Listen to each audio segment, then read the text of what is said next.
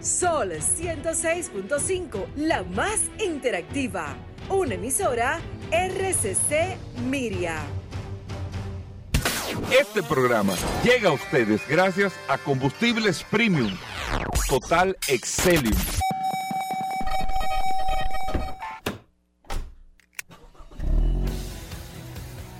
Bienvenidos al programa número uno de movilidad en la República Dominicana. Vehículos en la radio. Bien amigos y bienvenidos a Vehículos en la Radio. Hoy es martes 10 de este mes de enero del año 2023.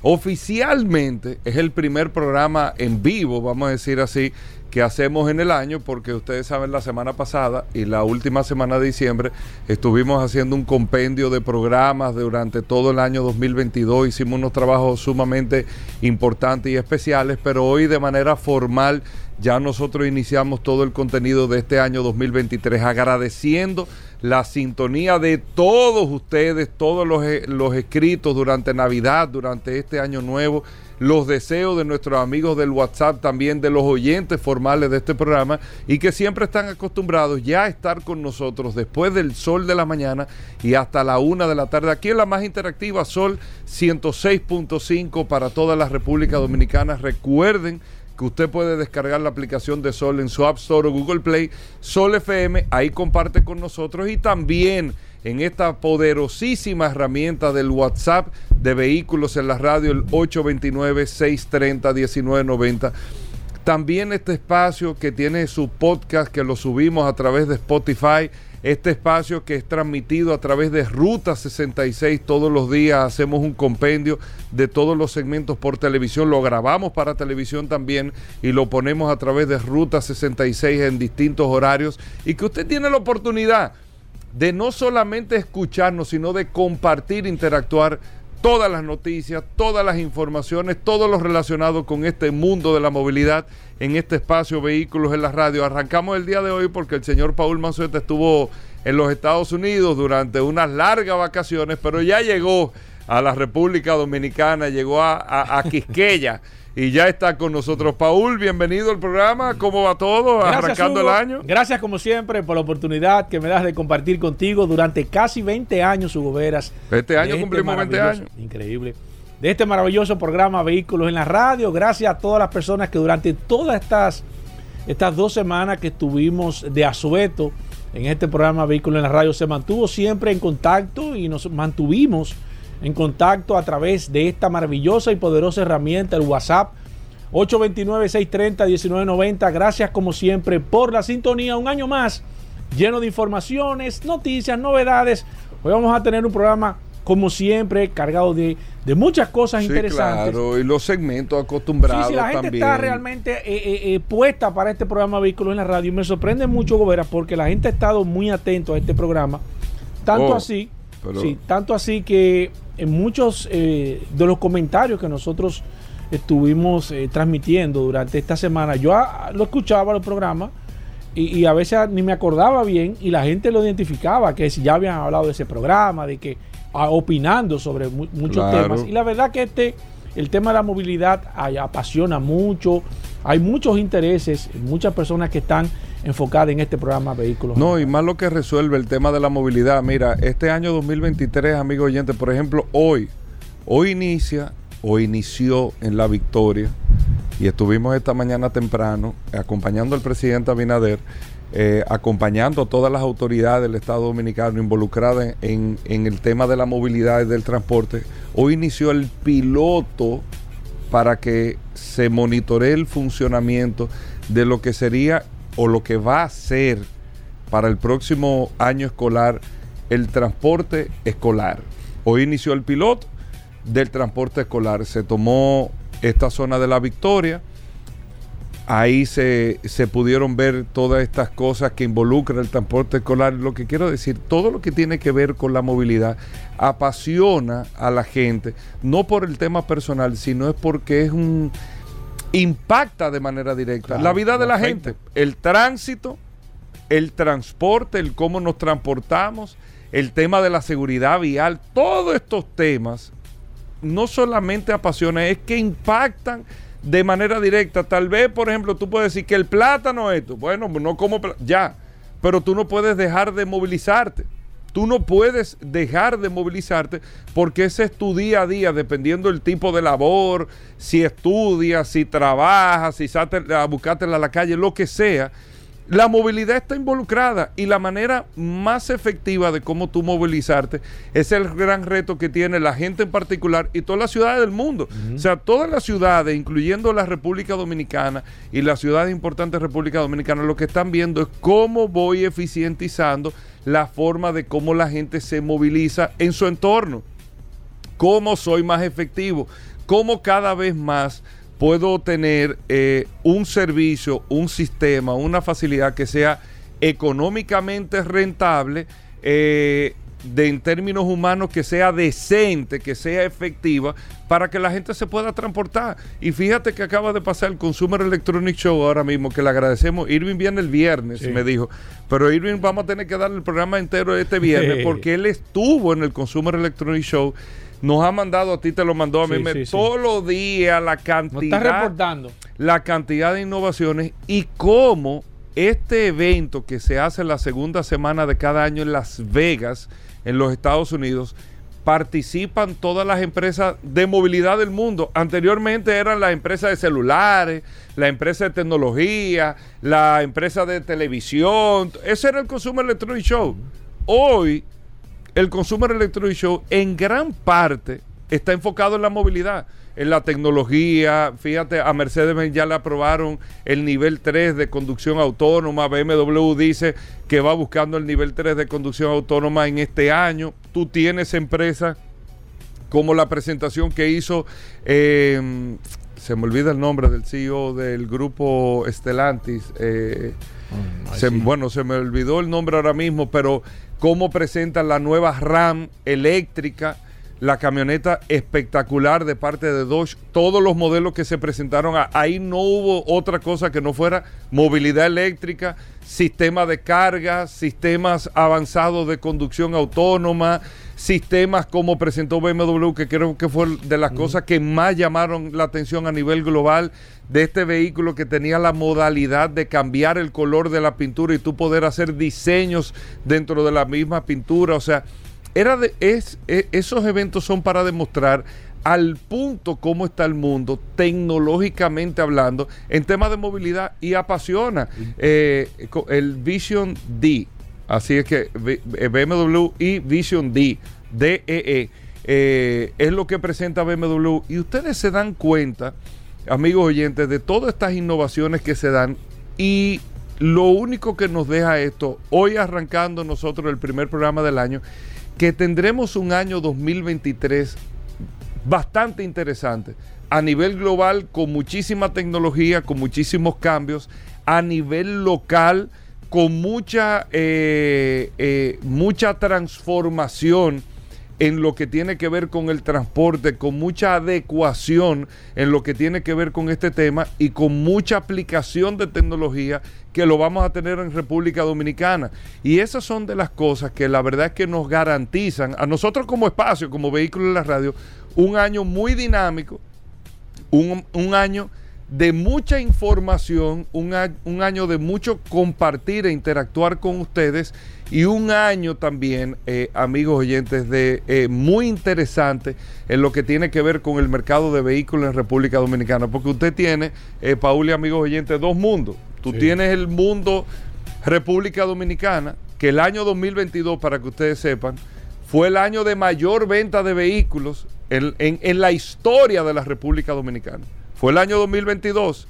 Y el año 2023 se proyecta que podría superar el año 2022 en ventas de vehículos en la República Dominicana. Estoy hablando de vehículos nuevos.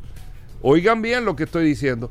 Por muchas eh, condiciones económicas de estabilidad que preté el mercado, pero también por muchos procesos de adaptación que está planteando el mercado dominicano que le garantizan al sector un excelente año 2023, un 2024 también, pero yo creo que esto no se va a detener como hasta el 2030 por las transformaciones que va a traer el mercado de vehículos. Estoy hablando en términos de venta.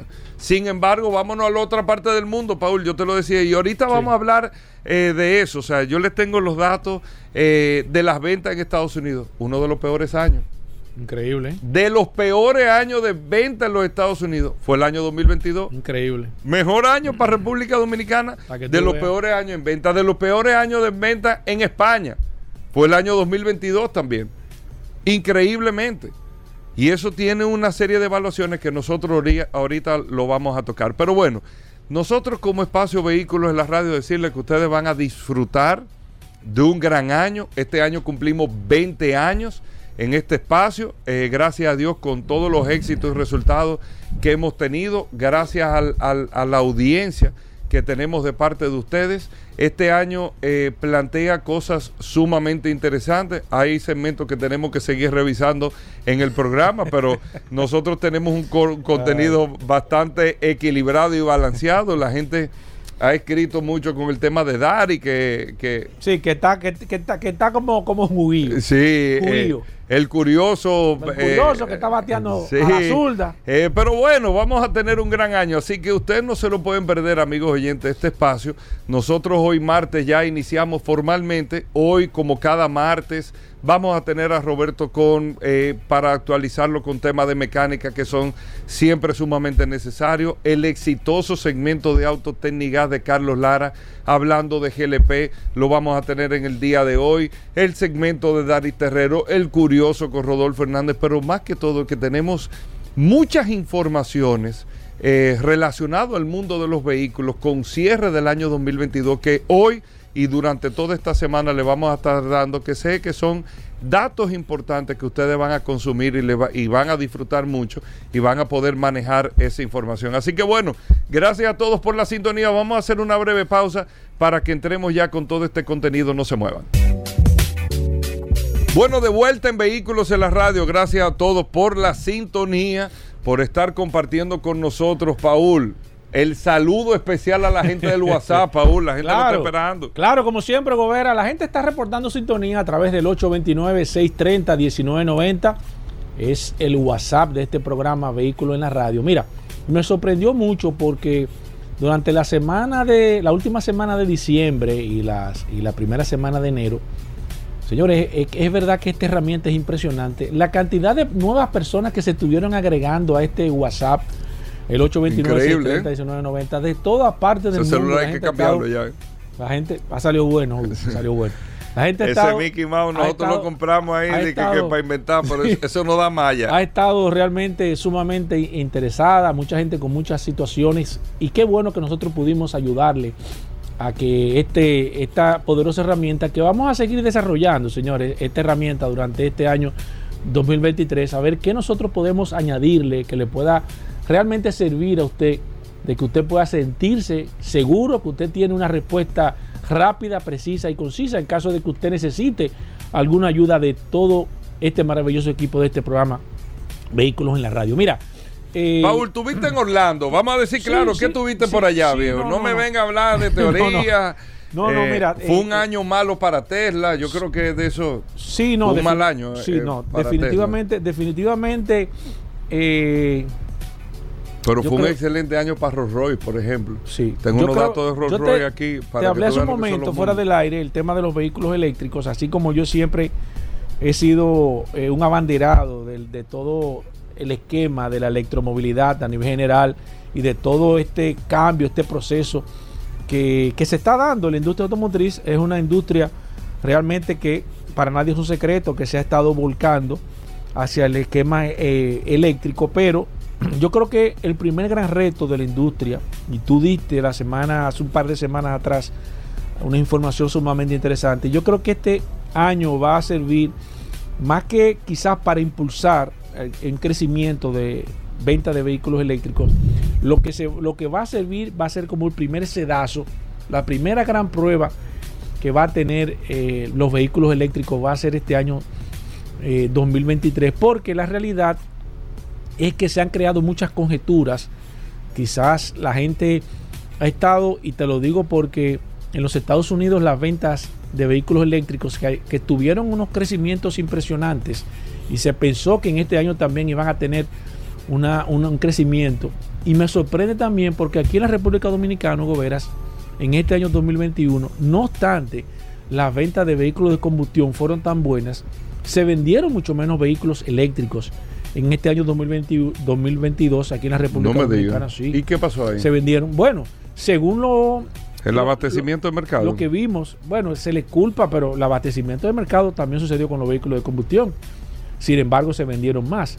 Yo creo que se están, se juntaron una serie de características, por eso te, hablo de la primera gran prueba, con datos realmente interesantes, porque los países se están dando cuenta de que están cargando muy pesado con todo el tema de las facilidades que le están dando, el no cobro de impuestos en, en muchos de los aspectos, ciertos, ciertas concesiones que se le han dado a, la, movilidad eléctrica a nivel general. Y tú sabes que esos son dinero que el Estado va, dejando de percibir, que no se puede hacer de manera consecuente año tras año porque se le va creando un hoyo.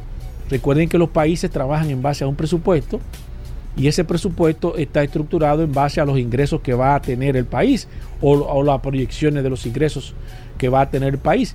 Al dejar de, percibir ese, ese, dinero, señores, la industria automotriz aquí en la República Dominicana, hubo, de acuerdo a datos que nosotros tenemos, ha sido la industria que más ha aportado en temas de pago de impuestos eh, en el esquema de la aduana. O sea, la industria automotriz, señores, es el rubro que más dinero le deja al gobierno en términos de, impuestos de importación. Eh, sí, exacto. En temas de recaudaciones, como es la palabra que se puede decir en la República Dominicana, para que usted se dé cuenta de la importancia que tiene la industria, no solamente a nivel mundial, sino aquí en la República Dominicana. Pero más que todo, yo creo que tiene un gran reto la industria en este año. Se han creado muchas situaciones. Y como yo eh, te, te he planteado, creo que la industria y el mundo no está preparado para este proceso tan rápido que se le ha dado a este cambio tan drástico, porque el Estado tiene que involucrarse, hacer inversiones, erogar mucho dinero, países que no están preparados para realmente poder asumir el tema de la electricidad eh, en un mundo que ningún país está preparado para eso, ninguna ciudad está preparada. Yo creo que yo creo que va a tener que replantearse de nuevo todas esas restricciones que se le han puesto. Eh, yo creo que debería de ser un cambio menos eh, menos menos drástico a nivel general porque se ha demostrado de que ese proceso de cambio no se puede hacer con la velocidad que realmente se está haciendo. Usted dice, bueno, es el 2035, pero estamos prácticamente a 12, a 12 años, que usted, diré, usted creerá que es mucho, pero para ustedes montar un automotriz, esto está muy cerca y la verdad es que eh, eh, tiene un gran reto. Paul, Paul, una pregunta para que dejemos la teoría. ¿Qué pasó con tú, con tantos años, no echándote nada, pero una empresa como Tesla, de tantos bríos, tú tienes años y, y la acción en mil dólares, dos mil dólares, que esto, que lo otro. Sin embargo, el año pasado, o vamos a decir después del segundo semestre del año pasado, fue los números, ¿qué pasó ahí? Mira, varias, varias razones. China, Hugo Veras, el mercado de China, que era el mercado de mayor venta de Tesla a nivel general, eh, eh, las ventas no estuvieron realmente como las proyectadas, tuvieron que cerrar o disminuir algunas fábricas de vehículos y Tesla estuvo dentro de esas, dentro de esas industrias que tuvo que reducir en más de un 20% la producción de vehículos eléctricos eh, no, se, no se pudo alcanzar la venta a nivel general. En los Estados Unidos, el mercado ha estado a nivel general, hay cierto escepticismo, te digo porque tuve la oportunidad de, hablar con varias personas que están dentro del sector en los Estados Unidos y hay, y hay un poco de escepticismo todavía a nivel general. Los precios de los vehículos eléctricos están sumamente costosos. Eh, la, la electricidad a nivel general eh, con, el, con, con el frío invierno, ha tenido muchas situaciones y se han puesto a prueba algunas situaciones más que todo con el, con el esquema de los vehículos eléctricos que se pensaba que... Está bien, pero ¿qué pasó con Tesla? Bueno, todo eso hizo que las ventas disminuyeran. Las ventas de Tesla no han estado, claro. Fue el que más vendió, ¿eh? Sí, claro. Tesla ya no está solo, ya tiene una competencia de manera directa. Varias razones. Primero, China Para Tesla, un daño grave. Las ventas de vehículos eléctricos han disminuido porcentualmente a nivel general. Y el tercer caso, para nadie es un secreto, el CEO de Tesla ha estado vendiendo acciones, ha estado inmiscuido en algunas situaciones y esto le ha creado a los inversionistas algunas inseguridades de cuál sería el futuro de la, de la marca cuando el dueño principal comienza a dar señales y eso es grave cuando, cuando Steve Jobs, si en este caso estuviese, estuviese vivo, Hugo Veras, comienza a vender su parte de la empresa, tú dices, bueno, pero si el dueño está vendiendo, se quiere salir de la algo que está pasando. Es una señal que está dando negativa, no quizás pueda que sea la realidad, pero es una señal negativa. Y yo creo que estos tres factores han influido, pero eso no quiere decir que las acciones de Tesla van a seguir baratas. Por primera vez ha retrocedido, las acciones han estado rondando los 100 dólares. Recuérdense que Tesla hizo un split de nuevo. O sea, 100 dólares. De mil y pico dólares. No, no, no. Recuérdate que hicieron un split y nosotros le hemos explicado. Dividieron. Las empresas hacen split. Sí, está bien, pero ¿cuánto costaba cuando dividieron? Eh, costaban 1.400 dólares. La pusieron en como en 300 dólares. Y entonces de, 300, de 300 está como en ciento y piquito bajito que es mucho dinero para, que ha caído. O sea, que el que compró una acción en mil dólares. No, no. Cuando se dividió, le dieron cuatro acciones. Porque acuérdate que se, el del split es dividir. Es un tema de estrategia de precio, poner las acciones más baratas. El que tenía mil acciones y hace un split 4 a 1, tú tienes cuatro mil. En vez de tener mil, porque eh, se, se, dividen entre cuatro. En realidad ha caído mucho el tema de las acciones, pero a nivel general esa es eh, lo que está pasando con Tesla en la bolsa de valores. Mira, Pero, por último. Para que tú veas, Paul, eh, tú tienes eso, la caída de ventas. Claro, te voy a poner eh, cosas totalmente distintas. Pero tú tienes empresas como Rolls Royce, que son empresas de, muchísima tradición. Rolls Royce aumentó su venta un 8%. Claro, estamos hablando de 6 mil y pico de unidades, pero tú aumentar tus ventas en un escenario donde el precio promedio de un Rolls Royce, dicho por ellos mismos, aunque el precio base del modelo más económico que tú puedes comprar es de 340 mil dólares, el precio promedio de venta, porque nadie compra un Rolls Royce base. Digo, un Rolls Royce no es base como quiera, pero, pero, ya que tú estás en ese nivel, tú quieres eh, añadir una serie de cosas y el, el precio promedio de un Rolls Royce, 500 mil dólares aumentaron sus ventas en un 8%, vendieron 475 carros más al promedio de 500 mil dólares cada carro. O sea, tú tienes escenarios donde las empresas tradicionales tal vez se pueden ir robusteciendo y estas empresas tecnológicas lo que están afrontando muchos retos que muchos retos. que, bueno. Si no si el gobierno no le no, no, sigue y, y, y, el gobierno ha dado señales de que no está los gobiernos. Los gobiernos exacto. No está dispuesto a seguir sacrificándose por una industria que va a tomar tiempo goberas. Le va a tomar tiempo a los países desarrollados no vamos a hablar ni siquiera a nosotros le va a tomar mucho tiempo. Habría que ver si estarían dispuestos más que todo a seguir sacrificando los beneficios que están percibiendo. En Noruega se está hablando de 1.800 millones de dólares que solamente... Hay que estudiar este mes de enero en Noruega porque ya le quitaron todos los beneficios a los vehículos eléctricos. Hay que ver el cierre de este año. Yo creo que este va, a cancanear definitivamente porque sin ayuda es difícil que usted se pueda hacer una comparativa y comprarse dos vehículos eléctricos. Por último, señores, lo que dijiste al principio del Consumer Electronic Show se ha convertido en el, el evento, el evento. Más de, se hicieron más de 20, 30 presentaciones solamente relacionadas al esquema de vehículos. No hay ningún otro salón hasta el momento que tenga mayor novedad. Y yo creo que lo que tú dijiste hace tiempo aquí, Hugo Veras, de que se va a convertir en el primer salón para las presentaciones de eh, todo lo que tiene que ver vehículos, eh, realmente se, eh, se, ha, se, ha, cumplido. Sony presentó un vehículo junto con Honda, primer vehículo de Sony. Sony, esa compañía que usted la escucha que trabaja con sus equipos eh, de audios y televisiones, presentó su vehículo. lo que no me gustó fue el nombre, Afela. Se va a llamar aparentemente el prototipo que presentó Sony junto con Honda. Y nosotros hablamos aquí, señores, y por eso es que usted tiene que escuchar este programa Vehículo en la radio, de que las principales compañías tecnológicas van a tener que hacer una alianza con los fabricantes tradicionales de automóviles y esto le va a dar al final la permanencia a las, a las marcas porque esas compañías tecnológicas no están dispuestas ni tienen tampoco el background ni el expertise ni nada de ellos instalar sus fábricas sino que van a tener que ser alianzas.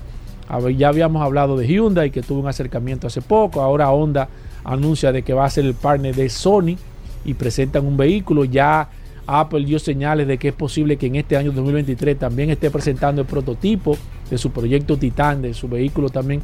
Y yo creo que se va a poner muy interesante, pero habría que ver, señores, porque yo creo que sería este año sería el año más importante para la industria automotriz de manera directa y todo este esquema de los vehículos eléctricos.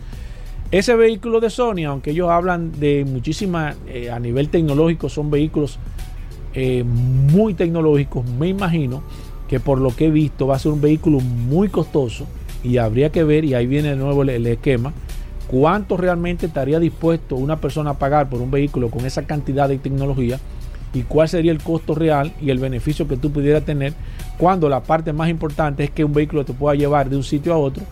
Y todavía usted tiene posibilidad de comprar vehículos de combustión, usted tiene todavía posibilidad de usted eh, tener un vehículo nuevo de combustión, quizás por la mitad de lo que puede costar un vehículo. Ah, usted me va a decir, bueno, pero que tú andas con 80 mil tecnologías. Sí, pero ¿cuál es el costo?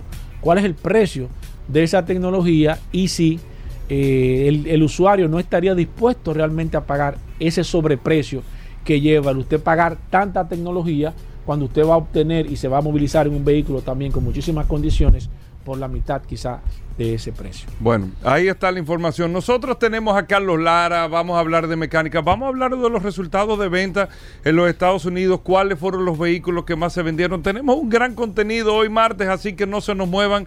Gracias por la sintonía. Bueno, de vuelta en Vehículos en la Radio, aquí está Daris Terrero. Tú creías que Daris no iba a arrancar este año, míralo ahí. Me, equivoqué. Daris Terrero, la ley 6317 de tránsito, transporte y movilidad. Una ley que establece un marco de cómo se deben de hacer las cosas en materia de tránsito, en materia de transporte, en materia de cómo nosotros nos movilizamos. Y aquí está Daris Terrero, que me escribió desde temprano, me dijo, vamos a hablar de la, del tema de los motores. Y bueno, Daris. Ese tema no debe de tocarse hoy, pero a que Dari le gusta tocar esos temas así. Sí, pero bueno, ¿qué establece la ley? Dari, bienvenido al programa. Te, siento con mucha emoción. Dari, veo que usted llegó después de Navidad. y te voy a pedir, por favor, que te, que te constituya en un tercero imparcial en esta etapa del programa. Y si es posible. Que lo deja a nosotros. Y si es posible, retírate de la cabeza. Está bien, está bien. me, quito, me quito. Dale, Dari. Eh, agradecer siempre la oportunidad, me que, la oportunidad que nos dan y de, aprovechar para felicitar a la audiencia. En nuestro primer programa, mi primera participación ya en este año. Y obviamente lo hacemos con un tema que es espinoso, es un tema que del cual se habla todos los días en República Dominicana. Todos los dominicanos que conducen un vehículo en República Dominicana, todos los, los, dominicanos que, que, que son peatones, todos los dominicanos que salen cada día a trabajar, a estudiar, a una diligencia, le preocupa el tema de la motocicleta. Todos. No hay un dominicano que no le preocupe el tema de la falta de regulación, de fiscalización del uso de la motocicleta en República Dominicana.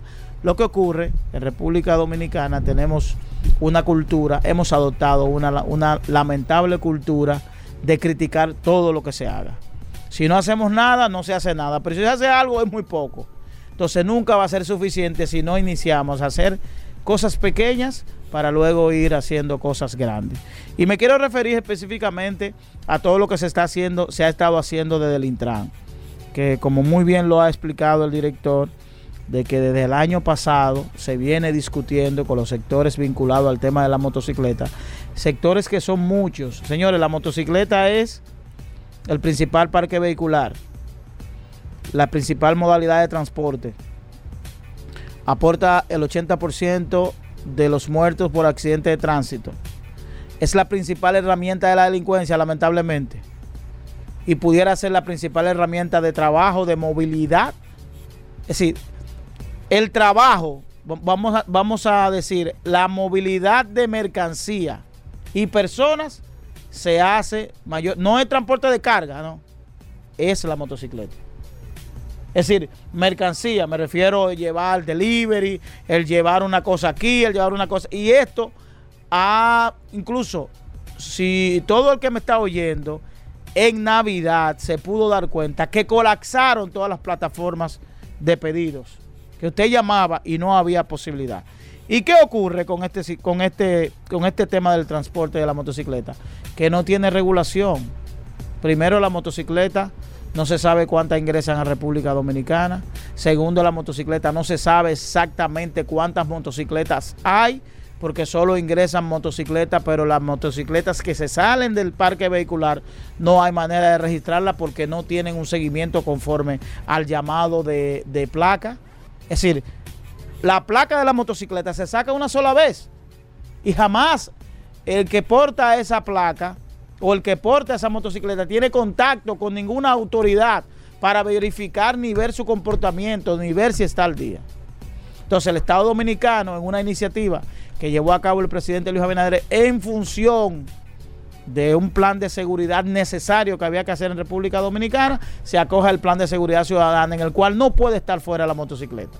En cuanto se incluye el plan de seguridad, la, la inscripción del registro nacional de motociclistas, de ver y ubicar a todo el que tiene una motocicleta en República Dominicana e identificarlo. Unas 800 mil dominicanos se han acogido a ese plan de manera eh, eh, eh, militante, hay que decirlo, con sus altas y sus bajas. Y yo creo que esos dominicanos que agotaron ese proceso, que tomaron una fila, que dejaron de ir al trabajo, yo creo que esos dominicanos deben recibir del Estado dominicano ese beneficio de haber sido dominicanos que de manera cívica cumplieron con su deber. Entonces, en, en, virtud a eso se han generado una serie de discusiones con todos los sectores para generar una normativa que vaya en el orden de fiscalizar al que conduce una motocicleta en República Dominicana en virtud de dos aspectos fundamentales. La seguridad. La seguridad.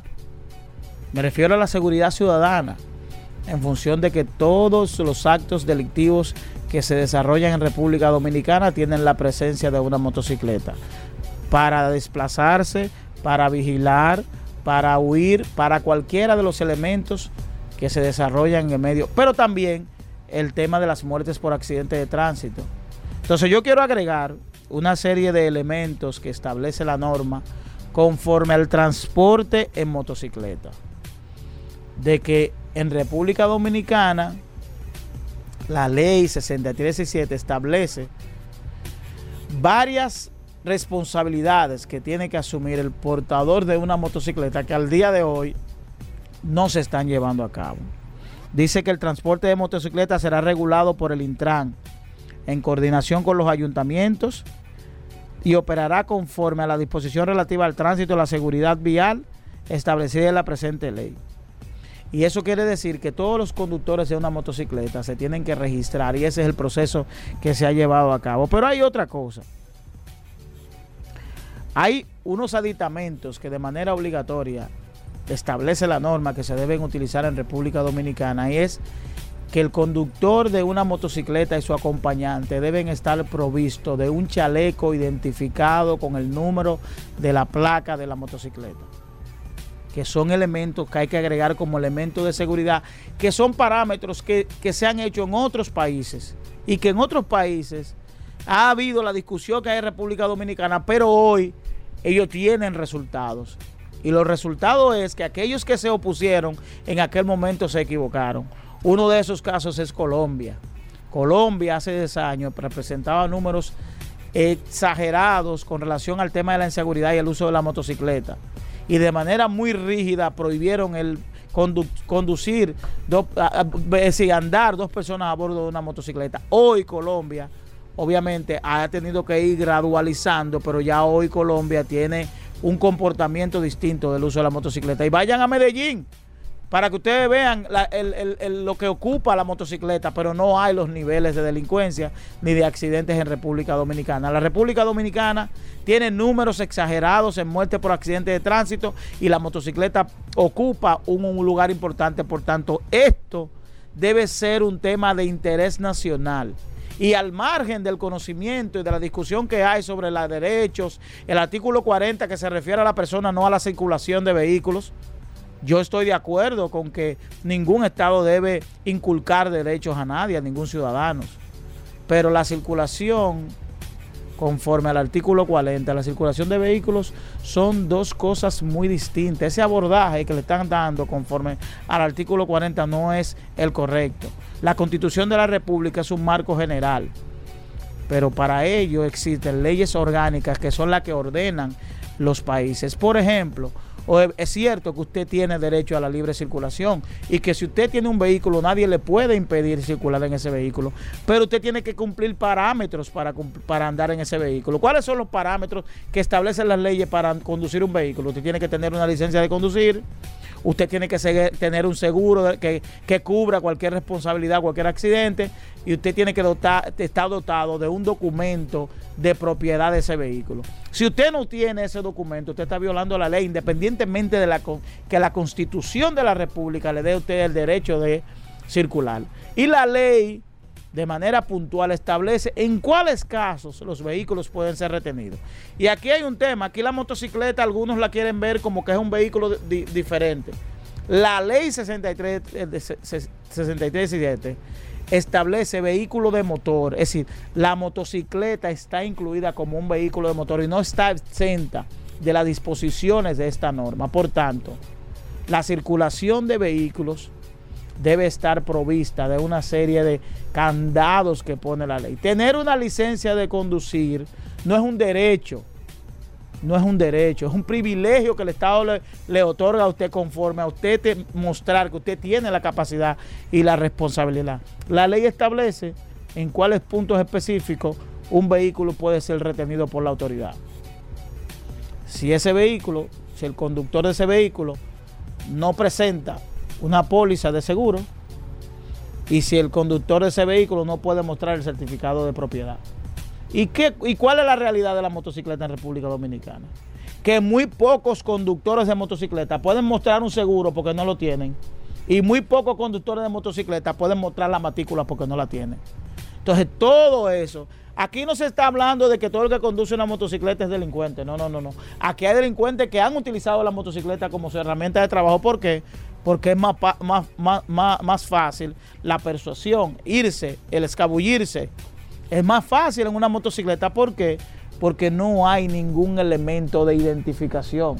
¿Qué tuvo que hacer Colombia con el tema de la placa? Tuvo que colocar la placa más grande para que pueda ser legible a larga distancia. En República Dominicana tenemos una discusión y aquí lo que necesitamos es esos dominicanos que están criticando la norma, lo que tienen que aportar, sugerir Usted sugiere, pero no, no interprete y no haga alusiones de tipo personal que lo que hacen es descalificar su propuesta. Usted dice, miren, hay que hacer algo con la motocicleta. Esto es una violación a la constitución, pero yo presento esta propuesta. ¿Dónde está la propuesta que tienen los dominicanos? Porque aquí no, solo nos quejamos. ¿Cuál es la propuesta que tienen cada uno de los dominicanos que se quejan con relación a que las autoridades no hacen nada? Pero cuando la autoridad intenta abrir un espacio de discusión, que es lo que se ha hecho. Aquí se está en un proceso de discusión con los sindicatos de, motociclistas, con los importadores, con el sector estatal, con el sector empresarial, con los ayuntamientos, en procura de solucionar una problemática que tiene preocupado a toda la población dominicana. Señores, no hay un dominicano que vaya caminando en un vehículo y sienta la presencia de una motocicleta y no se inquiete. Sí, no es una realidad. Eso es una realidad. Entonces, ¿qué hacemos? Nos cruzamos de brazos, esperar que el país colapse porque la motocicleta va a ser el principal elemento de destruir nuestra economía. Cuando hablo de destruir, destruir nuestra economía es porque si usted habla con cualquier extranjero, dignatario en República Dominicana. Le dice, la República Dominicana va muy bien en su crecimiento, va muy bien en su infraestructura, va muy bien eh, en ese desarrollo de, eh, eh, que ha logrado la República Dominicana, pero solo le falta resolver un problema. El respeto a la ley de tránsito y el tema de la motocicleta. El tema de la motocicleta está dañando nuestra imagen, pero no lo estamos viendo Estamos viendo la decisión de una persona. Estamos viendo, estamos obnubilados y estamos entretenidos en atacar una gestión, no en atacar un problema. Y yo creo que es una buena oportunidad iniciando el año para que esto se vea como un tema de emergencia nacional. El tema de la motocicleta en República Dominicana, el tema de los accidentes de tránsito, el tema de lo que implica una motocicleta el engranaje delincuencial debe ser un tema de discusión nacional, incluso de generar foros de discusión, de que el gobierno, el empresariado dominicano, la sociedad en sentido general, discutamos qué hacer con la motocicleta más adelante. Bueno, ahí está Daris Terrero, arroba Daris Terrero 1 en todas las redes sociales. Usted puede seguir a Daris Terrero para preguntas e informaciones sobre la ley 6317. Hacemos una breve pausa, no se nos muevan.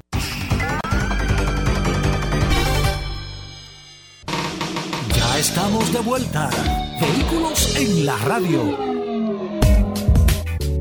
Bueno, y de vuelta en Vehículos en la Radio. Gracias a todos por la sintonía. En un momento vamos a estar hablando de mecánica con Roberto Con aquí en este espacio Vehículos en la Radio. Vamos a hablar primero ahora eh, de las ventas de vehículos en los Estados Unidos que ah, ah, de, manera sorprendente las ventas en Estados Unidos fueron de las peores que se han podido ver desde, desde la situación del 2010, 2009 eh, que se dio allá con la crisis económica que hubo, increíblemente las ventas no fueron ni de cerca de lo que se estaba proyectando. Pero antes de hablar de esto, Oye, Paul, saluda a la gente. Recordar, Hugo Vera, como siempre, el 829-630-1990. Tengo yo pensaba que era mentira, que tú me habías escrito de que yo este año. No, no, la gente está. no estoy por coger presión. Reportando sintonía, eh, Hugo Veras. Usted también puede tener acceso, simplemente usted nos envía su nombre y nosotros le vamos, le vamos a contestar de manera inmediata. Bueno, muchas cosas interesantes en el día de hoy eh, en espacio, en este espacio Vehículos en la Radio. Eh, muchos temas interesantes arrancando este año, vamos a decir así, y las ventas, señores.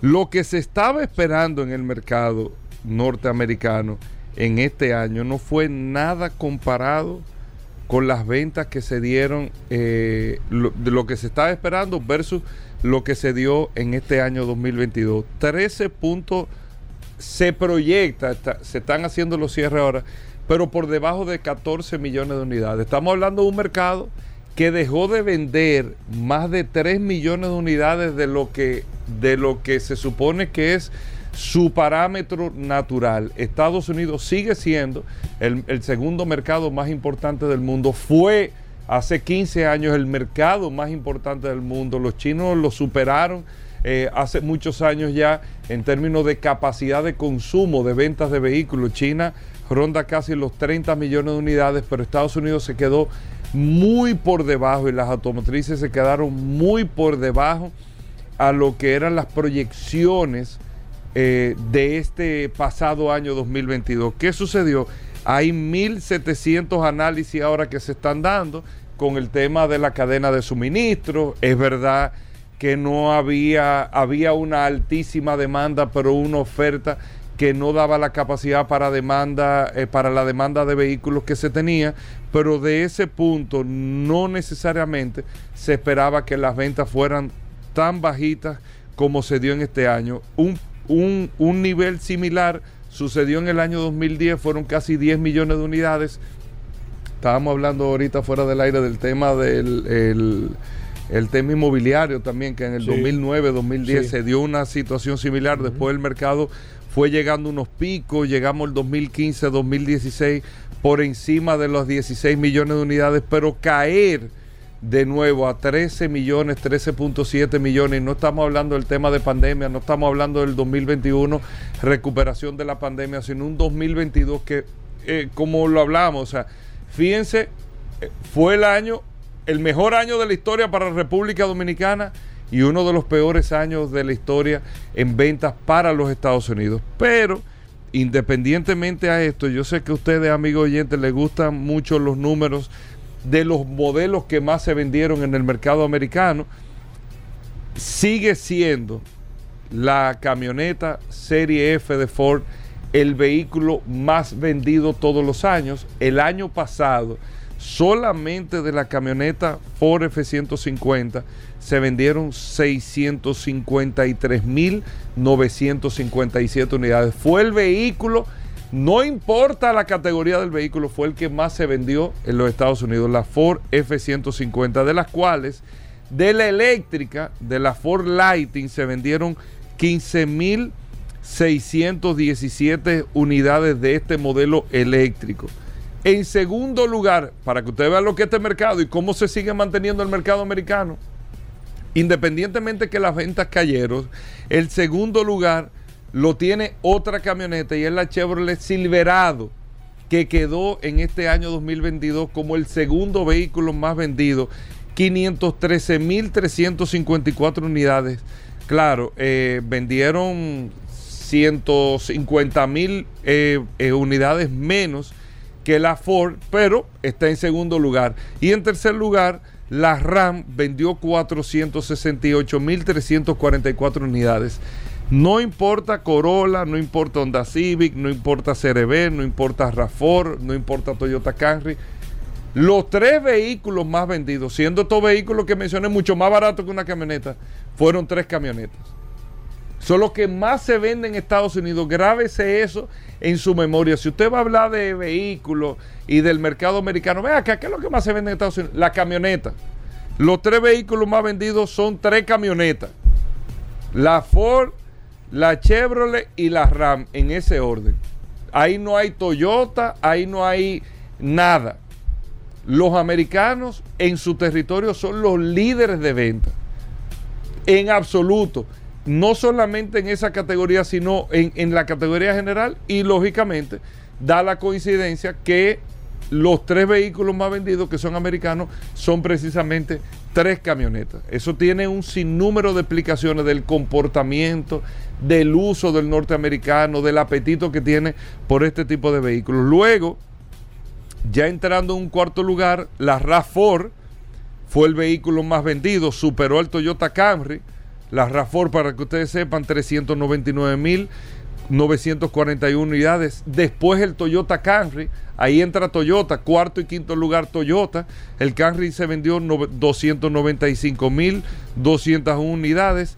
Y en sexto lugar, para que tú veas, Paul, que nosotros hablando con todo y todo el tema de Tesla, el Tesla modelo I vendió 253.793 unidades que entra en el top 10, ya un vehículo eléctrico, en el top 10 de los más vendidos en todo el territorio americano. O sea, de los 10 vehículos más vendidos, entre las 13.9 millones de unidades que se vendieron el año pasado, como modelo, ya hay un modelo eléctrico que es el Tesla Modelo I. Luego viene la GMC Sierra en el séptimo lugar, que es la misma Chevrolet Silverado. En octavo lugar entra la Honda CRB 238 mil unidades, pero fíjense, la RAFOR le lleva 200 mil unidades a la CRB en el mercado norteamericano. De ahí viene la Toyota Tacoma, 237 mil unidades. Y de ahí en la posición número 10 está la Jeep Grand Cherokee, 223 mil 345 unidades. Luego de ahí viene, para que usted sepa que nos preguntamos mucho el Corolla, en la posición número 12, 222 mil unidades. ¿Qué otro modelo? La Ford Explorer, 207 mil unidades. El Tesla Modelo 3, 190 mil unidades, quedó en, 15, en, la posición número 15. Eh, modelos así que nos llaman la atención, la Tucson, la posición 18, 175 mil unidades. Eh, déjame ver, el Honda Accord 154 mil unidades, pero fíjense, el Honda Accord queda en la posición número 20 y el Camry queda en la quinta posición. O sea, fíjense lo que le lleva en términos de categoría de producto uno con otro. Eso es para que ustedes tengan una idea de cómo fue el comportamiento en el mercado de referencia para nosotros como República Dominicana, que es el mercado eh, norteamericano. ¿Qué otra información, Paul? Mira, Hugo, salió durante esta semana pasada ya la reglamentación oficial sobre la recarga de vehículos eléctricos. Ustedes recuerdan que nosotros estuvimos participando en una de las audiencias eh, públicas que ellos estaban haciendo la Superintendencia de Electricidad y salió el, reglamento 137 y la modificación del reglamento 138.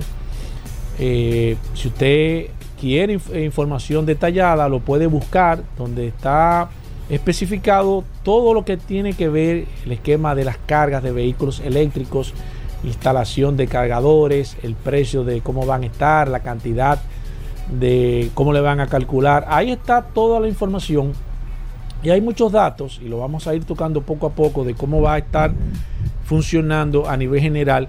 Lo que la parte positiva de esto es que las reglas se están creando de manera precisa en el momento ideal, que es cuando está comenzando, aunque ya hay instalaciones hechas, eso siempre pasa hasta que salga la reglamentación eh, pero ya está previamente estipulado. Lo que sí me sorprendió a nivel general, como dato específico de esta, de esta, de esta reglamentación, les repito, la puede buscar Superintendencia de Electricidad, el reglamento 137 y la modificación del reglamento 138.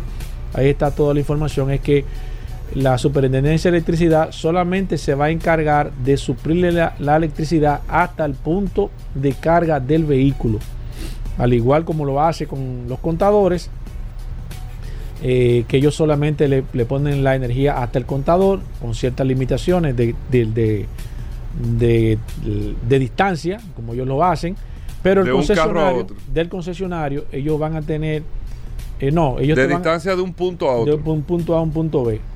Eh, el concesionario dice de manera específica, y eso me sorprendió mucho, va a ser el responsable de hacer la instalación de la, del punto de recarga en el sitio donde usted eh, requiera su cargador. Eso lo noto que está un poco ahí eh, todavía Como en el aire. En el aire, sí, porque si tú compras un vehículo usado y todavía hay muchos concesionarios de que no están trayendo el vehículo, ¿quién te va a hacer la instalación cuando la ley dice que debe de ser un concesionario o el representante de la marca? Muchas marcas, por ejemplo, Tesla no tiene representante aquí quién te va a hacer la instalación del, del, punto de carga, muchas cosas que yo creo que debe tomarse en consideración. Me imagino que ellos van a ir poco a poco haciéndole alguna modificación. Pero eso es un mercado importante para ellos. Y demás. sí, claro. lo importante es que se está trabajando, de que se estuvo trabajando a nivel general, pero ya está la regulación. Es bueno que usted se ponga al tanto de eso y las compañías que están involucradas. No se habla de baterías, que también entiendo que debió de hablarse. Hay muchas cosas todavía, pero ya está por lo menos el principio de algo interesante, lo que siempre hablamos aquí, de cómo se van y cuáles van a ser las leyes para recargar o para la recarga de vehículos eléctricos. Bueno, ahí está, Paul. Vamos a hablar de mecánica en un momento, no se nos muevan. Gracias por la sintonía, venimos de inmediato. Bueno, Roberto Con, amigos oyentes en Vehículos en la Radio, hablando de mecánica. Aquí con nosotros el maestro Roberto Con, gracias a Injector Clinic. Hoy martes, martes de mecánica en Vehículos en la Radio. Y usted puede llamar, señores, al 809-540-1065. 540-1065, el teléfono de la cabina de Vehículos en la Radio. Aquí está Roberto Con puede hacer preguntas. Si usted le prende un bombillo, le están reparando el carro, lo que sea de mecánica en general para su vehículo, su camión, lo que sea. Roberto Con, al WhatsApp puede escribir también eh, cualquier pregunta y Paul se la hace ahora Roberto Con 829-630-1990. 829-630-1990. Adelante Roberto Con, ¿cómo va todo por allá en Injector Clinic? Gracias Hugo, gracias Paul y aquí nuestro señor gaseoso también está por aquí. Estamos muy bien, arrancando este año con mucho ánimo, muchos proyectos, mucha energía y nada, dándole para allá. Gracias a Injector Clinic en la avenida San Martín 300 con nuestro teléfono el 829-342-5821 donde puede llamar para que pueda agendar su cita y los servicios que puede encontrar, servicios Mercedes, chequeo para compra, alineación de luces, frenos, suspensión, eh, inyección, limpieza de inyectores, eh, oiga, lo que pueda necesitar. Injector Clinic, Avenida San Martín 300, con el 829-342-5821. La línea está disponible, el 809-540-165, también el WhatsApp 829 630-1990. Preguntas de mecánica. Aquí está el maestro Roberto Kahn. Voy con la primera llamada. Buenas. Se cayó. Voy con la segunda. Se cayó. La tercera. Eh, Alejandro se ha encargado hoy de. Me dijo, voy a tumbar todas las llamadas que entren de Roberto Con. Voy con el WhatsApp. Eh, déjame ver. Eh, ah, ok, perfecto. Gracias a José. Eh, José, que nos está escribiendo a través del WhatsApp. Arismendi, Arismendi dice. oh, perfecto. déjame poner aquí. Perfecto, Arismendi. Hablamos de mecánica. Déjame tomar esta llamada. Buenas. Sí, buenas. Una pregunta. bajo su experiencia, ¿qué tan confiable es la transmisión CBT de Nissan Sentra? 2016 aproximadamente. Roberto. Mira, eh, de, fiable es una pregunta como, ¿tú entiendes? Eh, muy especial. Todo depende de la condición en que esté la transmisión. Cuando ella es tan buena, funcionan muy bien. Y cuando están malas, cuando están malas, eh, hay problemas. O sea, ¿tú entiendes? pero, pero, pero a nivel general, Roberto, una transmisión, porque la gente le tiene miedo al tema de la CBT. ¿Es realidad? ¿Es leyenda urbana que dan problemas? yo, me, yo me caracterizo por ser serio. A mí no me gustan. ¿Tú entiendes? Personalmente, a mí no me gusta. ¿A ti no te gusta? A mí no me gusta. Pero funcionan y están funcionando los carros ahí, ¿tú entiendes? No entendí eso, pero cuando a ti no te gustan. Cuando a ti no te gustan es que no, que no te gustan. No me gustan. O sea, ah, yo muy difícil que me compre un carro con una transmisión CBT. Ok. Voy con esta. Buenas. Buenas. Sí. Quiero hacer una pregunta. Sí, adelante, él está escuchando. Ah, gracias. Hágame el favor.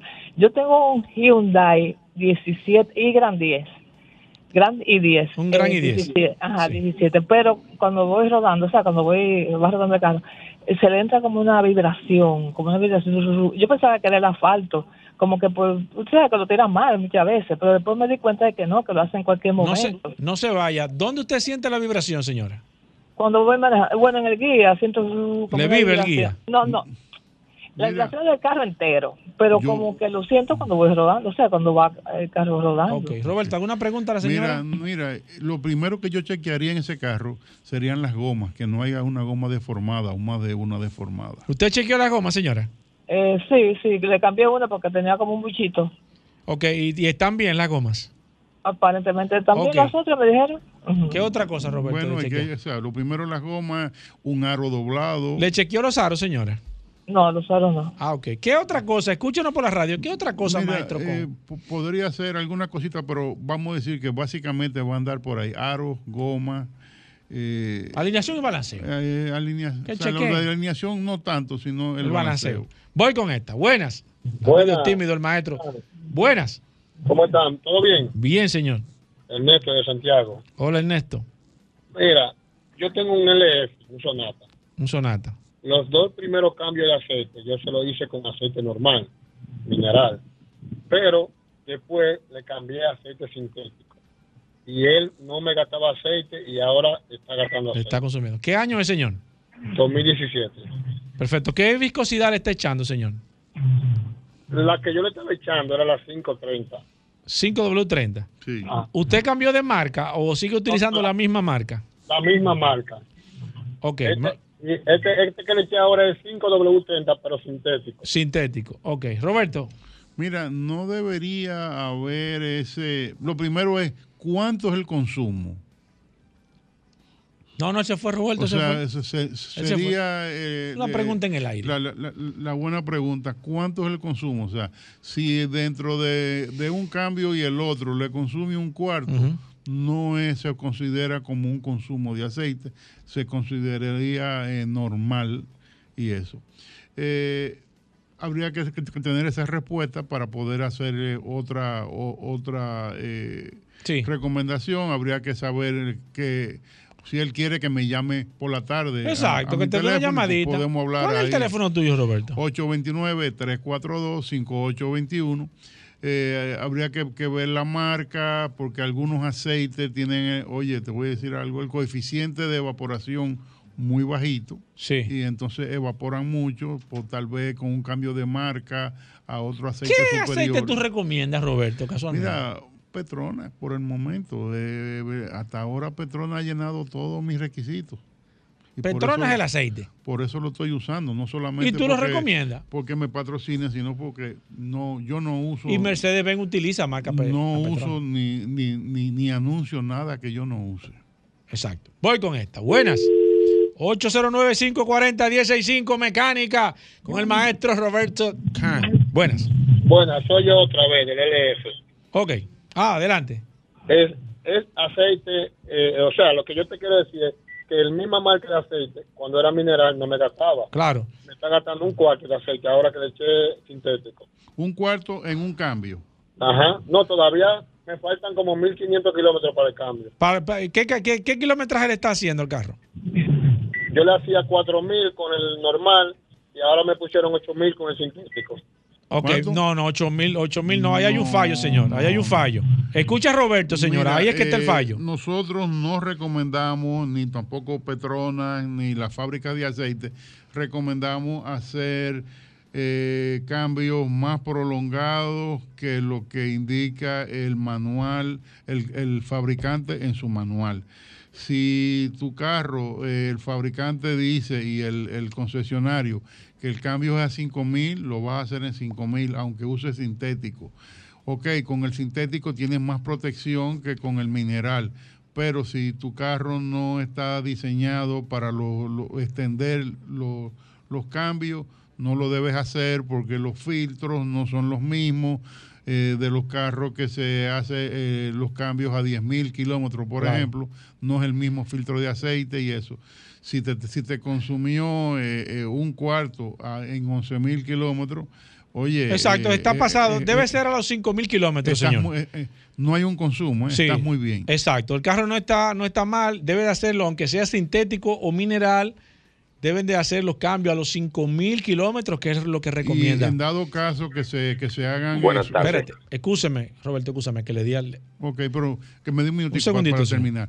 En dado caso que se hacen esos cambios extendidos cuando la fábrica no, no lo recomienda, hay que estar haciendo análisis de aceite para no crear un problema dentro del motor. Que eso no lo hace nadie. Buenas. Buenas tardes. Sí. ¿Cuánto cuarto de aceite lleva un diferencial de una camioneta? ¿Y cada qué tiempo que eso se cambia? ¿De una, perdón? De una De una camioneta. camioneta. sí. Mire, normalmente un diferencial habría que buscarlo exactamente, no lo tengo en la cabeza, pero más o menos coge un cuarto y un poquito en algunos casos, pero casi siempre alrededor de un, de un cuarto. Voy con esta. Buenas. 809-540-165 Mecánica con el maestro Roberto Khan. Buenas. Bu- Buenas, Roberto. Yo Sí. tengo mi teoría en cuanto al cambio de aceite.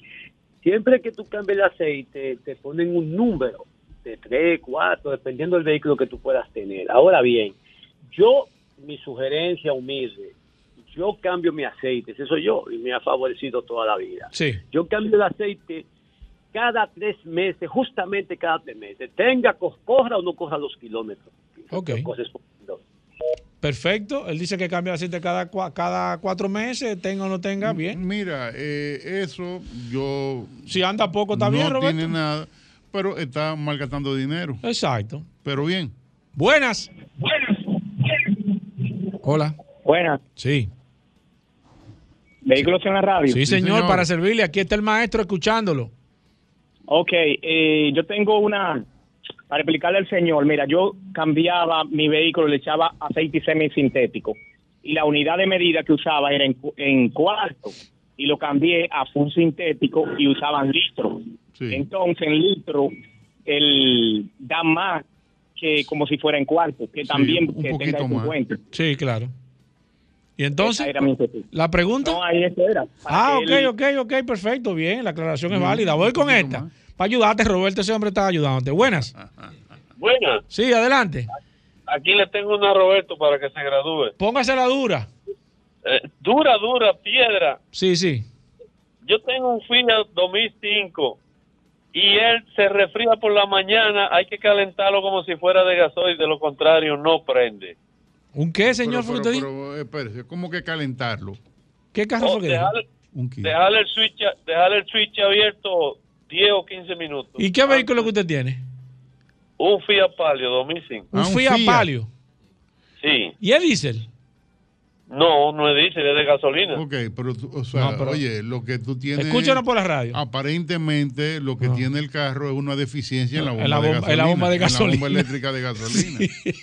¿Tú No, no es de calentadores. Es que la bomba se está descargando, señor.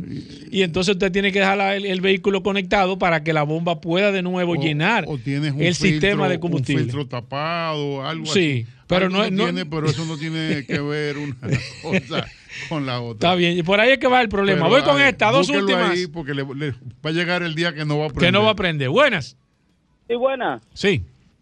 Yo tengo un Mitsubishi, el Miran, y me está fallando, eh, está fallando con la gasolina. ¿Un qué usted tiene, señor? Un Mitsubishi eh, Miran. Un Mirage. 90 Ok, un Mirage, Ajá. Ajá. 99. ¿Y lo tiene con gas? No, eh, tiene las dos cosas, pero me falla en gasolina. Ah, Bueno, Hay que Perfecto. leerlo y ver lo que le está pasando al sistema de gasolina. Voy con esta. Buenas. Buena, buena. Sí. Sí. Adelante. Yo tengo una, sí, yo tengo una Cherokee Latitude 2014 y al arranque ya da un golpe. Ta, ta. ¿Qué puede ser eso? Roberto, el ta, ta que está dando esa Mira, latitud. yo podría empezar por soportes de motor, bolas esféricas, eh, si tiene cardan, eh, la galleta de cardan, la unión de cardan, si son los ejes de adelante, la- las homocinéticas. O sea, empezaría Empezar con por lo ahí. sencillo. Empezaría por ahí a buscar ese ruido. Voy con esta. Buenas. Una pregunta. Yo, si yo cambio el aceite sintético, ¿debo cambiar el filtro cada 5.000 kilómetros o esperar los 10.000 kilómetros para cambiar el filtro? Eh, mira, si de verdad quieres hacer, eh, prolongar el, el- el uso del aceite, mínimo deberías cambiar el filtro a los 5.000 kilómetros. Roberto, la gente que quiera comunicarse contigo, Estamos alguna en- pregunta. En Injector Clinic, Avenida San Martín 300 y nuestro teléfono para consultas, eh, citas y demás, 829-342-5821. Y ahí Bueno, ahí está, Paul. Seguimos como Claro. siempre respondiendo eh, ya. Nos quedamos con la pregunta Exacto. de mecánica pendiente aquí con el maestro Roberto Con. Si usted no se pudo comunicar vía telefónica, nos puede escribir 829-630-1990 y nosotros le vamos a contestar. 829-630-1990 es el teléfono del WhatsApp de Vehículos en la Radio. Nosotros hacemos una breve pausa. Venimos un momento. Ya estamos de vuelta. Vehículos en la radio. Bueno, de vuelta en Vehículos en la Radio. Gracias por la sintonía. Aquí está Carlos Lara. ¿Usted quiere saber de Hey. GLP para su vehículo? De sistema de GLP. Autotécnicas son los que distribuyen el sistema Tartarini aquí en la República Dominicana. El primer sistema de GLP que se fabricó en el mundo italiano. Señor, el Tartarini está en República Dominicana desde el año 1978 gracias a nuestros amigos de Autotécnicas. Carlos Lara con nosotros. Si usted tiene pregu- preguntas de gas, usted puede llamar al 809 540 1065 540 1065 o puede escribirnos al WhatsApp 829-630-1990, 829-630-1990. Preguntas de gas para vehículos, de una instalación que usted tiene, o le quiere poner un vehículo, le dijeron esto, lo otro, cualquier inquietud, nos escribe al WhatsApp 829-630-1990. Carlos Lara, bienvenido, ¿cómo va todo? Muchas gracias, Hugo. Muchas gracias. Feliz año a ti también, Paul. Sí. Por esa calurosa introducción. ese recibimiento, No, así ese como siempre. recibimiento Carlos, de, de alta Carlos, gama. ¿cómo va a nivel general? ¿Cómo terminó el año 2022 a nivel El- yo creo que el general? 2022, sí, el 2022 fue un buen año. Buen año. A pesar de toda la, la- la incertidumbre Sí. La- eh, eh, si hacemos un compendio a nivel general, Carlos, antes de que abramos las líneas, que la gente tenga eh, preguntas, si usted tiene preguntas, vamos a abrir las líneas y el WhatsApp también está disponible. A nivel general, 2022, la gente se ha mantenido, eh, término porcen- porcentual, Carlos, ha aumentado la cantidad de vehículos de GLP.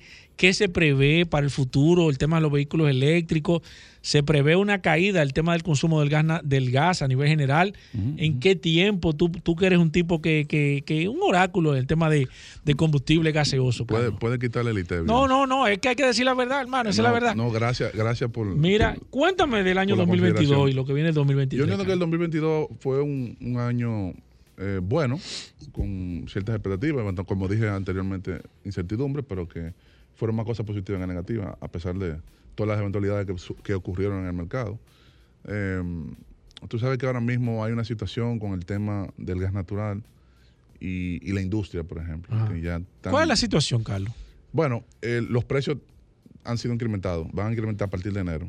Entonces, por ¿De ejemplo, gas natural? Exacto. Eso es lo que se se En el caso de- industrial. Ok. En el caso industrial, entonces muchas de esas empresas que estaban tenían matriz energética en gas natural están convirtiéndose en GLP en la actualidad. Ajá. Sí, así es. Están entrando tanques de 18 mil, 30 mil galones sin problema. Y, y eso no, no conlleva una, hacer una reestructuración de todo el por sistema completo, por completo. de cero, como si fuera Sí, un vehículo, así por, mismo. Por completo. La situación global, la misma, la misma guerra de Ucrania, Sí. eh, la alta demanda en, en invierno, que hubo también del, del- del producto, todos son, son factores que influyen, impactan negativamente en, en el suministro mundial. De, A nivel de- general, Carlos, eh, la última pregunta que voy a hacer para darle chance a que usted, se pueda comunicar. nunca te El desarrollo, el desarrollo de los equipos de GLP, ¿son como los carros? ¿Todos los años hay nuevos equipos para los nuevos modelos? ¿O lo, o- o lo que se hace es que los vehículos, los equipos ya existentes se modifican y se adaptan a los nuevos carros? ¿Cómo funciona la industria de los equipos de GLP y gas natural? Continuamente ellos se mantienen en, en- en desarrollo, Eh, especialmente para motores que sean rentables, porque no es que la tecnología no existe, que sean rentables. ¿Rentable a nivel de qué? ¿De cantidad? Económico, cantidad de, de demanda. Ok. O sea, pues tú no vas a producir un kit de inyección directa para un motor que, donde tú tengas una plaza de 5.000 vehículos. No, no, no, no hace sentido. Tú tienes que hablar de en millares, 100.000, 150.000, 200.000. Para que sea negocio como todo. Para que sea, sea rentable y el costo de producción sea asequible. Porque tú sabes que a mayor cantidad tú bajas, mitiga el costo. Exacto, lógico. En mayor, menor cantidad, el costo. es ¿No se ha pensado de masificar el tema de la inyección de los vehículos, de, de los equipos que son de, de inyección y todos nuestros estos nuevos sistemas, el Fix Fuel, el EcoBoss, todos esos sistemas que se le pueda poner un equipo y pueda ser rentable a nivel general? Tú sabes que como toda tecnología, nada es color de rosa, ni nada es al 100% mejor. Ok. Eh, a partir de más o menos del 2017-2018, algunas compañías se dieron cuenta que, habían, que había que buscar la manera de, de hacer un híbrido entre las dos tecnologías. Eh, sacar las bondades de cada cual, indirecta y directa. Pero ya eso tendríamos que ir un poquito más... Más profundo. Por eso tú ves que hay unos motores Ford, por ejemplo la, la Ford F-150, el motor V8 5 litros, que ya viene con 16 inyectores. Sea, viene con 8 inyectores de inyección ¿Cómo? directa 16 y inyectores. 8 inyectores de inyección indirecta. 16 inyectores. Eso Y está tú- y complicando y tú entonces la, el motor, bueno, se complica. Eh, por ejemplo, en el caso de inyección directa, al no lubricar las válvulas, eh, como, como la inyección está dentro del cilindro y la válvula está arriba en el múltiple de, de- perdón, en el múltiple de admisión, en la parte Sí. de la culata arriba, tú tienes el problema de que te va creando residuos y eso ya lo, cuando el vehículo pasa de 80 a 100 mil kilómetros, te empieza a, a trancar las válvulas. Entonces ellos se dieron cuenta que con los motores de inyección indirecta, que el inyector está arriba en el múltiple de admisión, no da ese problema. Exacto. También el tema de las temperaturas y el ralentí del vehículo, que es la baja. El motor de inyección di- indirecta te da una baja más homogénea, Más estable. más estable. Entonces, en alta, inclusive a más de 5.000, 6.000 RPM, el motor de inyección, el inyector de inyección indirecta funciona mejor que el directo. ¿En O serio? sea, en, en fin, por eso se busca La universidad de, La- de- de la, del GLP y el gas No, natural. Entonces, aquí. por eso se busca hacer ese- esa, esa fusión híbrida. en los motores que vienen con esa tecnología, eh, Toyota también lo tiene, en la Tacoma, a partir más o menos sí, de 2017, 2018, tú puedes convertirlo sin ser un motor de inyección directa, con un key normal. Lo único es que cuando el inyector de inyección directa entra en funcionamiento, entonces cesa de funcionar los inyectores de gas. O sea que el ahorro va a ser menor. Porque dependiendo tu comportamiento de manejo, tu aceleración, entonces tú tendrías o más o menos ahorro. Vamos a recordar, Carlos, que este segmento nos llega gracias a Óptimo Gas. Óptimo Gas, que está en la Rafael Augusto Sánchez. abastecido gas por allá. 118. Tú sabes que, eh, para serte sincero, eh, hace tiempo que no voy, pero siempre recomiendo y recomendamos Debería, ir debería. a Óptimo Gas. Tú sabes que hablando de gas y de Óptimo Gas, Carlos, antes de que abra las líneas, Pero tú conoces las está- bondades de- están disponibles. de- de- ¿Cuáles son las bondades de Óptimo Gas, Carlos? Pero, pero te siento, te siento no, un no, dime cuáles son las bondades. Tú que eres un experto, porque yo tengo que llevarme de lo que saben de eso. Bueno, llenado preciso. Cuando digo preciso se refiere a que el tanque te va a llenar completo, porque no hay problema de presión. Mi tiempo, que para mí es valioso, nadie me lo recupera. Sea, yo entré cinco minutos lleno mi tanque. Déjense eso de que está echando lento, que le va a echar que abre la válvula. No, no, no, no. No te bote su ah, dinero. No bote su dinero. Ahí no tiene que estar que abriendo grifos, de que manipulando. Usted va como si fuera una estación de gasolina, conecta su, su, su pistola de GLP para vehículos y usted echa su combustible ya en 3, 5 minutos. Óptimo gas. Eh, mira. Aparte de que tienen Sí, 5 o sí. 6 surtidores No, no, no, esa gente está tan, tan preparada. Tú sabes que hablando de óptimo gas, Carlos, eh, te envié una, una foto de alguien que eh, sobre uno, un sistema de gas que está ofreciendo, creo que en Santiago fue que me, con una serie de bondades adicionales. Eh, realmente eh, a- algunas, algunas envasadoras están ofreciendo una serie de, de- de gas mejor o de gas premium o de gas no sé. En realidad eso, eso es, primero si es viable y segundo si en realidad eso se está haciendo y cómo yo como, como, como usuario me puedo dar cuenta de eso, Carlos.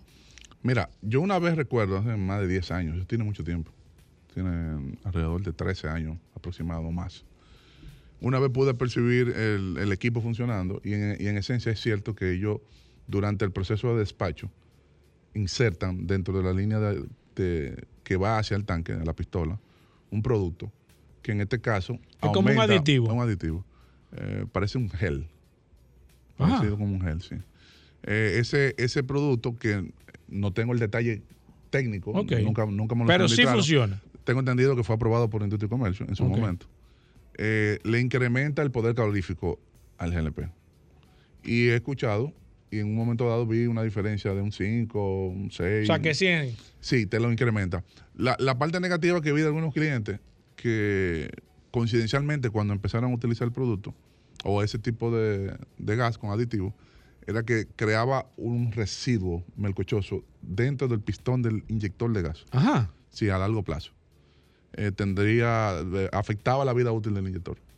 Ese fue parte de los resultados que nosotros pudimos evaluar. Vamos a abrir las líneas 809-540-165. Preguntas de gas, gas natural. Aquí está Carlos Lara. Gracias a nuestros amigos de Autotecnigas y a través del WhatsApp, como lo hizo Miguel en este momento, que está preguntando. Pregúntamele a Carlos, por favor, ¿por qué puede fallar un vehículo de gas? Mm, muy genérica la pregunta. Sí. Eh, número uno, que no esté calentando correctamente el, el el reductor de presión o el convertidor. Eso es una falla muy común. Porque puede congelar el convertidor, dañar todas las partes internas por baja temperatura. Y, y podría, en el peor de los casos, hasta causa- causar una, una detonación en el portafiltro del sistema. Sí. Nada, vamos a decir, de causa mayor, pero compromete el sistema. Eh, la otra parte eventualmente es no darle mantenimiento a los filtros. Debe de mantener su... su El mantenimiento tiene que ser riguroso como si fuera el, como si fuera el aceite del el aceite. Eso Voy con esta. Buenas. Se llenaron las líneas. Voy con esta. Buenas. La segunda que tumba Alejandro. Buenas. Buenas tardes. Adelante. Te habla, Man- te habla Manuel Bonilla. Yo tengo una pregunta para Carlos. Sí. Fíjate, yo he hecho, he echado, estaba echando gas en una planta, no le voy a decir el nombre para no afectar su... Sí, claro. Lo mejor. Entonces, yo tengo una Mitsubishi Montero con, con no es por inyección. Y me cogió casi tres mil pesos. Yo voy desde eh, Herrera, ahí frente al hospital de Herrera, hasta San Isidro y vuelvo. Cuando al otro día voy a rellenar, me cogió 993 pesos. Al otro día hice más recorrido, cogí más tapones y lo eché en otra planta y me cogió 380 pesos. Mira. ¿Qué me puede decir? Te oigo en, la- en la radio. gracias, gracias por su llamada. Carlos, ¿qué está pasando ahí? Mira, tú que eres, mira, mira, tú mira. que eres un visionario. Quítale, quítale el grabado. mira. No, no, porque es una buena pregunta. No, no, no, lo que pasa es que eso pasa. Tú sabes bien que No, eso no, pasa. Y, y eso, eso sucede, pero. Por ejemplo, yo mismo, yo, mismo Yo tengo. a decir el posible Si yo mismo hay, hay, hay- yo te lo digo, por, hay estaciones de gasolina que yo no he hecho Sí. porque yo digo, ay, no me rinde. Por ejemplo, mira, para yo identificar, por ejemplo, si el consumo estuvo dentro o fuera del rango, yo necesito saber qué kilometraje Exacto, el el recorrido, recorrido. con los 900 pesos. En Eso distancia y en tiempo. No, no, no, porque ya a mí no me, a mí no me interesa saber si él con, cuánto él llenó, ya él me dijo el, el monto en dinero. Exacto. Eso ahí en el momento, asumiendo que en verdad se llenó. Exacto. Porque recuerda que hemos hablado que, como mencioné de óptimo gas, lo importante de tú saber que el tanque se llena correctamente, Exacto. rápido y que no te engañen. Exacto. Entonces, eso es lo primero. Tú tienes que estar consciente de que en verdad, aunque tú hayas pagado los 3 mil pesos, el Eh. tanque se llenó. Porque en muchas estaciones lo que sucede es que al no tener la, la estructura, la infraestructura de una buena, un buen bombeo, una, una bomba correcta para autogás, entonces lo que hace es que el tanque se separa al 60%, al 70%, no llega Y al dice que 80%. tiene- está lleno de Y está- aire. Y, se- y se paró. Entonces tú comienzas a abrir la válvula Que y nunca he visto comienza- un tanque con- de gas con, con aire. Ok. Eso es vapor. Ok. Sino que le pongan Y la un- gente digo, abre no el grifo para que, para que bote el gas. Correcto. Si, si, bueno, si abren el grifo y botan, y botan el aire, el Exacto. fósforo debe apagarse. Exacto. Si no se apaga, pues. Exacto. Es que, es que está botando gas. Correcto. ¿Cuál es la otra razón? Entonces, la otra razón eventualmente es que a donde él volvió y rellenó, él no tiene la certeza tampoco, posiblemente, de que el tanque se haya llenado. Y tampoco sabemos el recorrido. Entonces, eh, yo le le exhortaría a él de que borre su odómetro, vaya a una, a una empresa que tenga buen pre- buena presión. se- bueno, no sé si tiene multiválvula. eh, escuché Que vaya a último gas. Que vaya a último gas. Y, y y ahí eche. usted haga la prueba si, si, si va Si o no. tiene multiválvula, usted va a escuchar el cheque de la multiválvula que se va a parar de repente. ¡Tac! Y usted sabe que ahí se llenó. Entonces, ya Sí, luego que llene, recorre sus 100 kilómetros y vuelve y rellena en el mismo sitio. No me cambia de estación. Exacto, no, no Entonces, tiene que ya ser. con ese número, Exacto. usted puede dividirlo y le va a decir cuál es su, pro- su ponderado de, de promedio. Y repítalo por lo menos tres veces. Eh, mi número es 809-899-6747. Me puede escribir la marca del vehículo. Yo más o menos conozco cuáles son los consumos. Que te Y escriba. lo puedo orientar al respecto. ¿Cuál es el, el- WhatsApp? Lo dije muy rápido. Sí, muy rápido. 809-899-6747. 899-6747. 6747. Seguimos hablando de gas natural y GLP. Aquí está el maestro, el gaseoso Carlos Lara. Voy con el WhatsApp. Eh, Mira, Jorge Toribio nos dice: Hola, Carlos. Una Ford Transit eh, 350, 6 cilindros, 2017. ¿Se le puede poner gas natural o GLP? Jorge Toribio. Sí, hola Jorge. Eh, sería importante ver si el motor es EcoBoost o no es EcoBoost, porque en una misma caja, en un mismo chasis, y dependiendo de la producción, eh, tenemos motores diferentes. Si tú estás en Santiago, en Santo Domingo, en cualquiera de, la- de las ubicaciones o en Higüey, te exhortamos que pase por allá y el personal técnico nuestro lo puede evaluar físicamente. Voy con esta. Buenas. Aló, Sí, adelante. Paul, buenas. Sí, buenas, señora. Adelante. Francis Jiménez, te. Hola, Francis. Bien, eh, mire, pregúnteme al caballerísimo doctor mecánico que se encuentra ahí. Eh, si a una fan del 2001, ¿qué sistema de gas eh, GLP se le puede poner? Si es inyectado, si es que sé yo cuándo, si es que de la otra, y más o menos por dónde anda el, el FT de eso. El FT. Ya, sí, claro, Perfecto. ¿no? Ahora mismo claro. le hacemos un cariñito aquí, Eh, Carlos. Mira, ese de este motor programa. En ese año, sí, sí. ¿Cómo funciona la. Pathfinder 2001 con Eh, ese eh, sistema? ese sistema debe de ser inyectado, secuencial. Ok. Ahí no puede inventar. Eh, ese motor en ese año vino el 3.3 y vino el 3.5. Ambos se pueden convertir sin ningún problema. El costo en GLP ronda unos 900 dólares aproximado, dependiendo del tanque. Puede variar una variación hacia arriba, dependiendo de la capacidad que se elija, pero trabaja fenomenal. Perfecto. Ellas son- Recomendado. ellas son borrachonas, pero funcionan bien. No entendí lo de borrachona. Buenas. No sé lo que es eso. Sí, adelante. Buenas. Hola. Baje su radio, por favor, señor.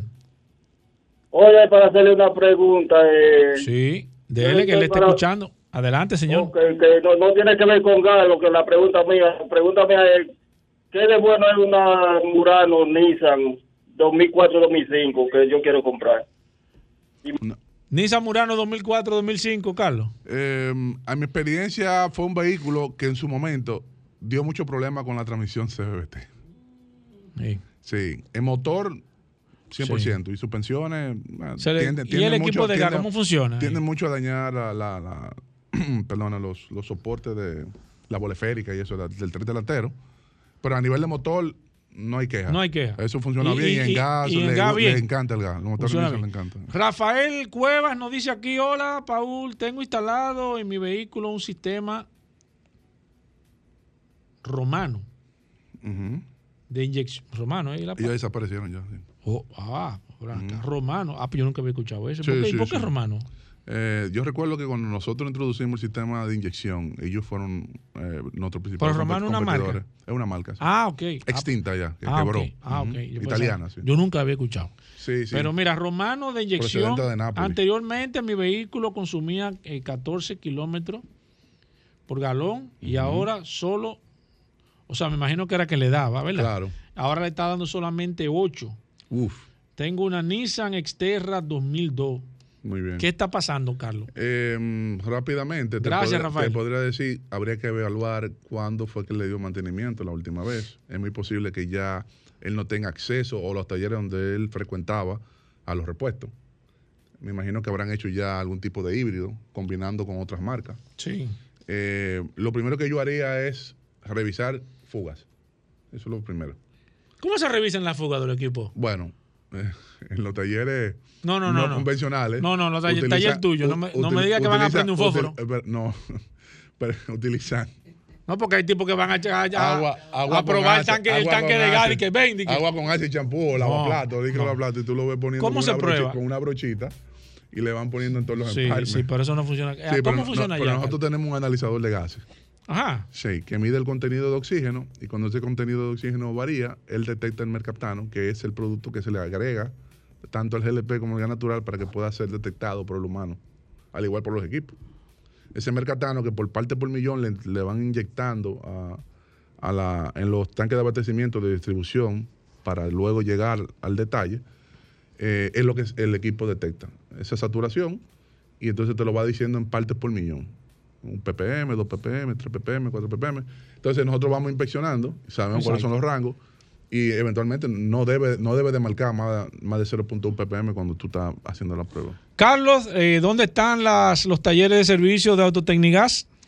Estamos en Santo Domingo, en calle Doctor de Filló, esquina La Javilla, ahí en Los Prados, atrás de Leche Rica. Fallaron, no han traído la No, no, pero ellos vienen, de- ellos de la están Hugo. haciendo. Estamos en Santiago también, en la Estrella Salada número 60, frente al Redo Centro. Y en Higüey estamos actualmente al lado de Enrique Motor, ahí en la marginal. Los teléfonos son el 809-549-4839, la oficina. Puede llamar ahí para cualquiera de las sucursales. Y en el caso de que quieran hacer cualquier tipo de consulta directamente conmigo, al 809-899-6747. Bueno, ahí está, Paul. Nosotros seguiremos eh, respondiendo Claro. a través del WhatsApp todas las preguntas en el 829-630-1990. Gracias, Carlos Lara. Hacemos una pausa, venimos de inmediato. Bueno, aquí está con nosotros el curioso. ¿Otra vez? Oh, Oh. aquí está el curioso estás vehículo por- en la radio. Ya tú estás que venga. Rodolfo que Hernández, el el hombre de por donde Magna. Oriental, Magna la- Gasco, el agente de autos clasificados, solo oportunidades los viernes. Ay, Dios mío. Pero hoy, Ay, solo curioso. ¿Tú chequeaste lo que le iba a decir hoy? Oye, Rodolfo, eh, BMW, tú tienes Sí, BMW sí, disponible. sí, sí. No, Háblale a la gente, Sí, viejo. Saludando como siempre a todos aquí. los radioescuchas de la Radio, gracias a sus goberas, gracias a la Resistencia, Paul Mansueta, por permitirnos estar aquí el día de hoy. Como siempre, recordarle que Manda Oriental tiene su casa en la avenida San Vicente de Paul, esquina Doctor Octavio Mejía Ricard, con nuestros teléfonos 809-591-1555, nuestro WhatsApp 809-224-2002, una amplia exhibición de la marca BMW, Mini y Hyundai. Tenemos inventario para entrega inmediata, BMW X525D de dos filas y tres filas, X5 E en Performance, tenemos también de la marca Mini, tenemos Mini eléctrico y tenemos también Hyundai. Estamos entregando las Tucson, Tucson E, Tucson S, Tucson Full y también tenemos Cantos en diferentes modelos.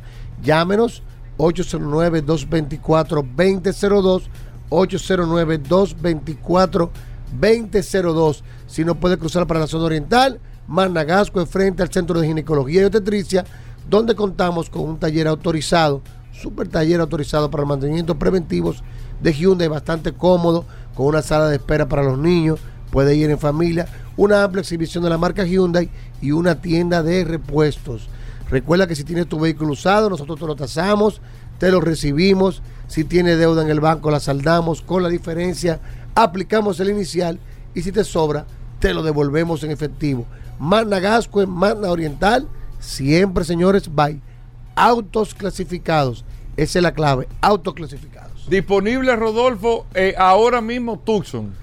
Tenemos algunos modelos de Tucson, tenemos también Cantus Lux y estamos recibiendo ahora la Cantus Lux es la de tres filas de asiento. La de tres filas de asiento. estamos recibiendo ahora eh, en esta semana que viene las Venue doble tono de 27.995 que tenemos disponibles y también las Tucson Full 4x2 Turbo, la de 41.995 dólares. Tenemos disponible en varios colores. Le asignamos su chasis que puede reservarlo con mil dólares y estamos hablando que antes de 10 días ya usted se está llevando su vehículo de manera prácticamente inmediata. Aprovechen, señores, con nosotros, Mano Oriental, Managascue, para que adquiera el Hyundai y BMW o Mini de su preferencia. Y le reciben su carro, todo, viejo, todo, todo. 809-224-2002. Bueno. 809-224. 2002. Bueno, siguiendo las redes. no venga de que voy para La Vega. Siguiendo las redes del Curioso en la radio. Ahí está, señores. Hasta mañana. Combustibles Premium Total Excelium. Presentó.